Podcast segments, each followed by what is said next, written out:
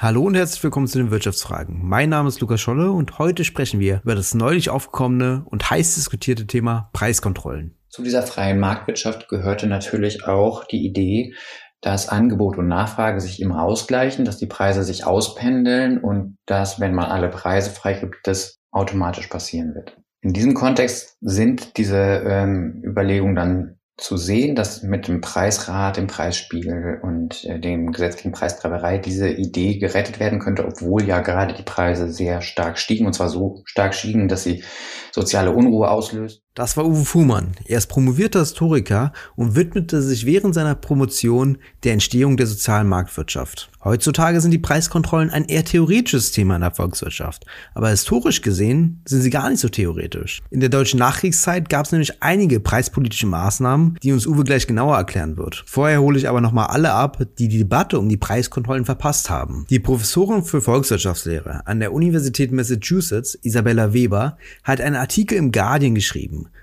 wo sie angesichts der derzeitig steigenden Inflation eine Ursache beschreibt, die in der Debatte oft untergeht. Es ist die Explosion von Profiten. So sind zum Beispiel die Margen von nicht finanziellen US-Firmen auf dem Level angekommen wie nach dem Zweiten Weltkrieg. Damals wie heute nutzen marktmächtige Unternehmen angebotsseitige Knappheiten, um die Preise so zu erhöhen, dass auch die Marge wächst. In der amerikanischen Nachkriegszeit wurde debattiert, ob die Preiskontrollen aus dem Krieg erhalten bleiben sollen oder ob sie abgeschafft werden sollen. Prominente Fürsprecher gab es auf beiden Seiten der Debatten. Im Laufe der Jahre wurden die Preiskontrollen aber immer weiter abgebaut. Heute, so Isabella Weber, haben wir die Wahl zwischen explodierenden Margen mit Inflation als Folge oder maßgeschneiderter Kontrollen für sorgfältig ausgewählte Preise. Das würde Zeit verschaffen, um Flaschenhälse in der Realwirtschaft zu bewältigen und die monetäre Stabilität erhöhen, da der Druck auf die Zentralbanken sinken würde. Auf ihre Artikel im hagelte es tonnenweise Kritik, teilweise auch deutlich unter der Gürtellinie. Auf der anderen Seite haben viele prominente Ökonomen und Ökonomen ihr zugestimmt. Die inhaltliche Debatte um das Thema war nicht nur ökonomisch spannend, sondern auch aus meiner Sicht relativ einmalig, welche Debatte man mit einem Beitrag anstoßen kann. Tatsächlich hat die Bundesbank im Dezember in einer Pressemitteilung dasselbe Argument vertreten,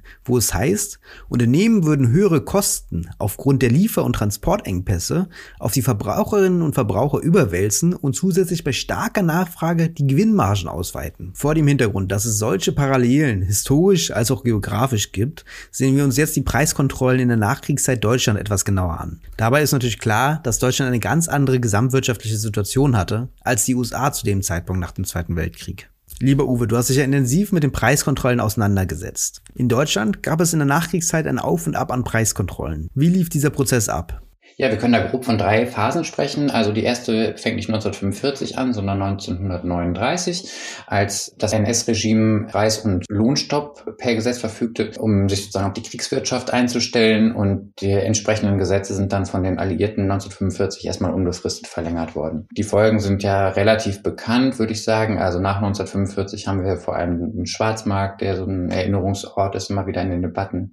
Wir haben ähm, etwa die Hälfte der Sachen kommt überhaupt nur in den legalen Handel. Wer einkaufen will, braucht nicht nur Reichsmark, die immer unwichtiger wird, sondern auch noch Bezugsscheine, die äh, nach komplizierten Berechnungen an die äh, Bevölkerung vergeben werden. Und das ist sozusagen die erste Phase. Diese erste Phase endet dann mit dem 20. Äh, Juni 1948. Und der 20. Juni 1948 ist quasi der Moment, ähm, der in der ähm, Erinnerung immer eine sehr, sehr große Rolle spielt. Die Erzählung ist, dass Ludwig Erd dort ähm, eigentlich fast alle Preise freigegeben hat und es danach zu einem Wirtschaftswunder kam. Das trifft so aber nicht zu, sondern Ludwig Erhard, was richtig ist, er hat seit dem 2. März, also seinem Amtsantritt als Wirtschaftsdirektor, das was später Wirtschaftsminister war, hat er verfolgt, eine freie Marktwirtschaft zu installieren. Das hat er so gesagt, öffentlich und geschrieben. Und das wussten auch alle. Und für ihn war mit der freien Marktwirtschaft verbunden eine Preisfreigabe. Und die Idee, dass die Preise sich einpendeln würden mit Angebot und Nachfrage. Ähm, das hat er dann umgesetzt entgegen der Ratschläge ähm, aus seinem eigenen, aus seiner eigenen Behörde und aus seiner Verwaltung. Hat er auch wichtige Lebensmittelpreise und Haushaltswarenpreise freigegeben. Und das hat zu enormen Preissteigerungen geführt. Und zwar sehr, sehr schnellen Preissteigerungen, so dass die Leute sich nach der Währungsreform ähm, bestimmte Sachen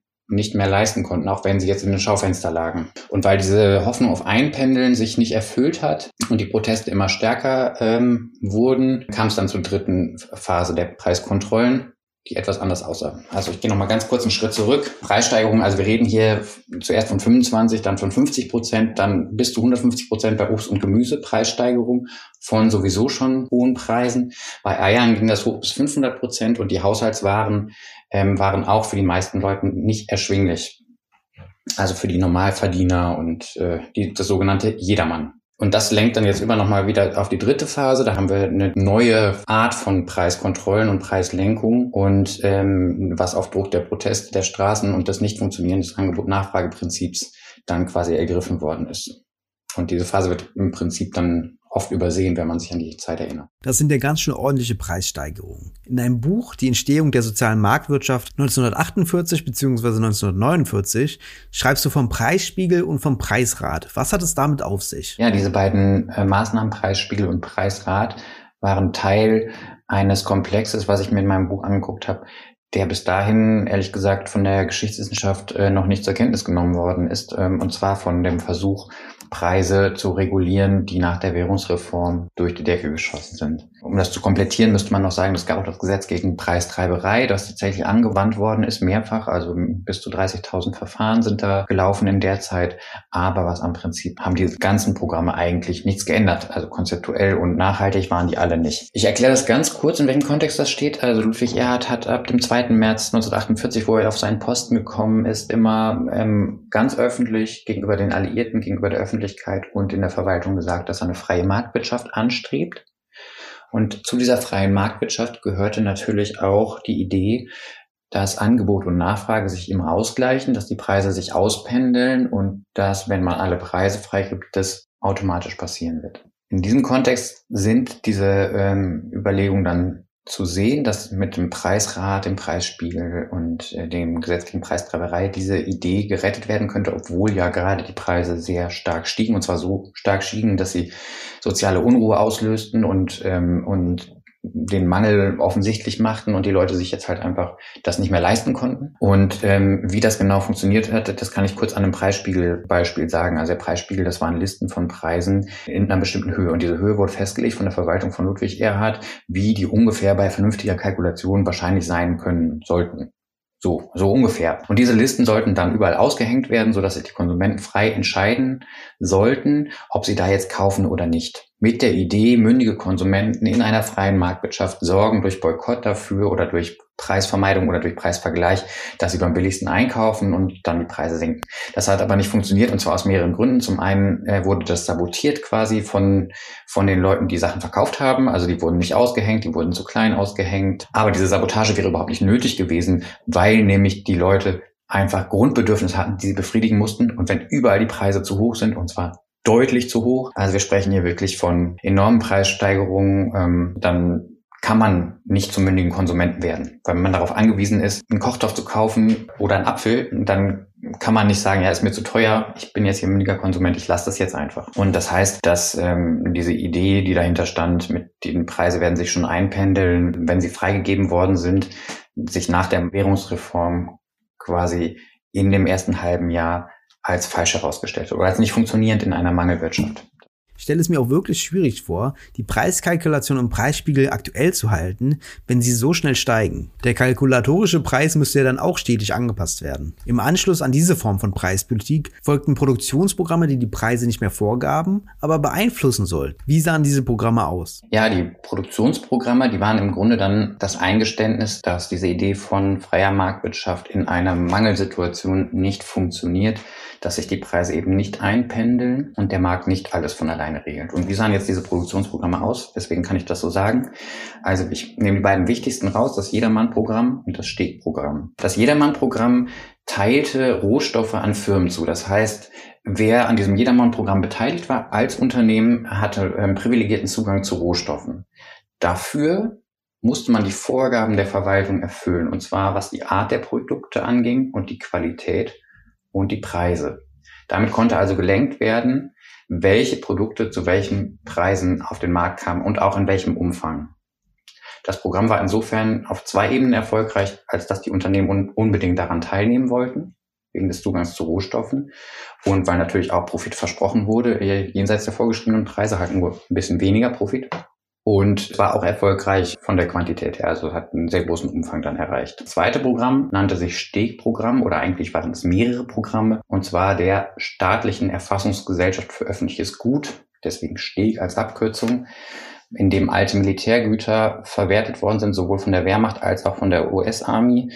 Ähm, und die wurden umgearbeitet für den zivilen Bedarf. Und da ist es ganz, ganz spannend, weil man da dort sehen kann, da gab es zwei Strategien aufeinanderfolgende, damit umzugehen. Die erste Strategie war so eine Art Marktflutung. Das heißt, ab August wurden diese Güter in den Markt eingespeist.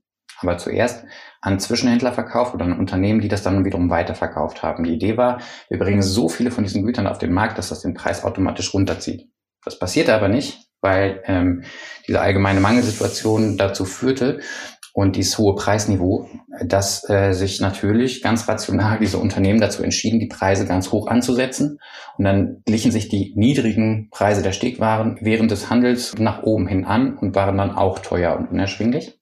Dann wurde der Strategiewechsel vorgenommen. Aus Ehrheitsverwaltung heraus gab es dann Vorschriften, wie viel Prozent Profit der Zwischenhändler machen durfte und wie hoch die Preise dann insgesamt quasi faktisch am Ende sein könnten. Das war dann das Ergebnis.